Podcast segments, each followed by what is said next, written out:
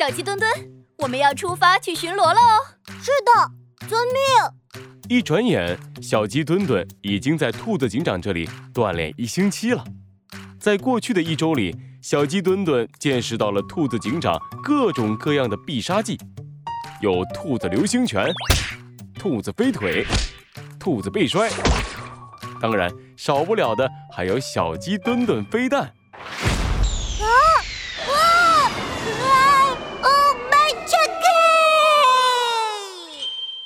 这才一个星期呢，小鸡墩墩就已经被扔出去不下十次了。每到这个时候，小鸡墩墩就会在心里默默地给猴子警长记上一笔。等结束了兔子警长这里的修炼，再和猴子警长见面的时候，一定要请猴子警长吃一记狠狠的小鸡墩墩飞弹。喂，小飞机，你看那两个家伙是不是很可疑？开着警车的兔子警长指了指路边的一辆面包车，有两个戴口罩的家伙正在把一个大麻袋扛上面包车。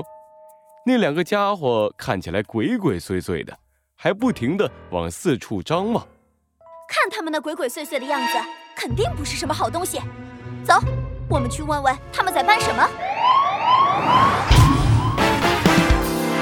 罪恶藏在谜题之下。真相就在推理之后，猴子警长探案记。兔子警长出击，鸭子绑架事件一。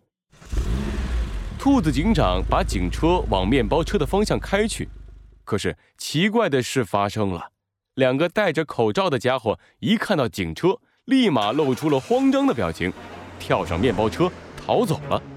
一定有问题。小鸡墩墩，拉响警铃，我们追！是兔子警长。